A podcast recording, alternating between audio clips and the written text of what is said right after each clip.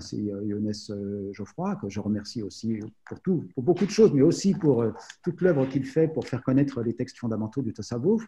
il y a beaucoup, beaucoup de littérature accessible maintenant dans les langues occidentales, en français, en anglais, en allemand, en italien, espagnol.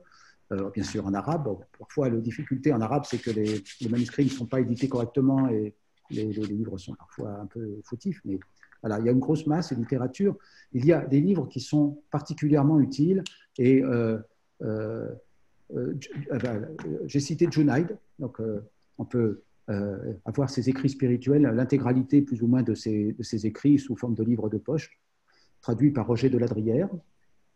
Très importante lecture parce que c'est vraiment la première fois qu'une synthèse globale de la voie du Tassawouf est proposée, à la fois du point de vue doctrinal et du point de vue de la, de la réalisation pratique.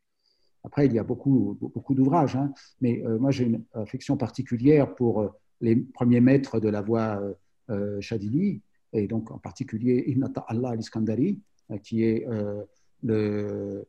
vraiment un auteur assez prolifique de six ou sept ouvrages qui sont disponibles dans, dans les, les langues occidentales, dont le, les Lata al-Minan, qui sont traduits par euh, Éric Geoffroy sous le titre La sagesse des maîtres soufis, je crois. C'est une lecture euh, recommandée.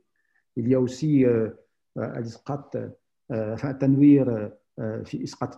donc l'illumination par l'abandon de la volonté propre. Donc ça, c'est le titre qui a été donné. Hein. C'est l'abandon de la volonté propre, traduit par Abdallah Penaud. Ça aussi, c'est disponible.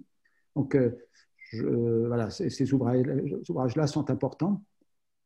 Euh, j'ai aussi parlé des lettres du cheikh Darqawi. Il y a une bonne traduction qui a été faite par euh, Idriss de Vos, hein, euh, que, vous avez, que vous recevez aussi Inconscience Soufi fréquemment. donc les, lettres du cheikh Darqawi.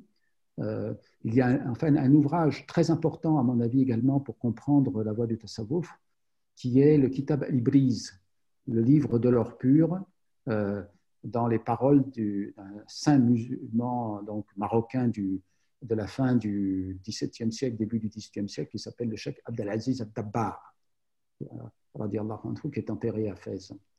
Et donc, euh, voilà. Donc, peut-être que je pourrais euh, donner euh, quelques titres et que vous pourrez les envoyer, hein, parce que c'est. oui, on peut les envoyer la semaine prochaine à tous les livres. Et le compagnonnage des, des, maîtres dans le livre, dans les livres, est intéressant. juste un conseil pour terminer il vaut mieux lire peu et relire de façon approfondie que de collectionner les lectures euh, de façon superficielle. Parce qu'en fait, tous les maîtres disent la même chose, sous des formes différentes, et font tous euh, un rappel à l'essentiel.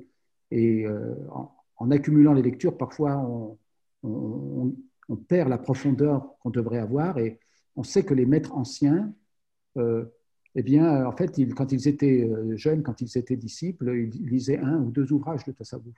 Trois ouvrages, très peu parce qu'il il savait les méditer suffisamment de façon approfondie euh, pour en tirer le plus grand profit.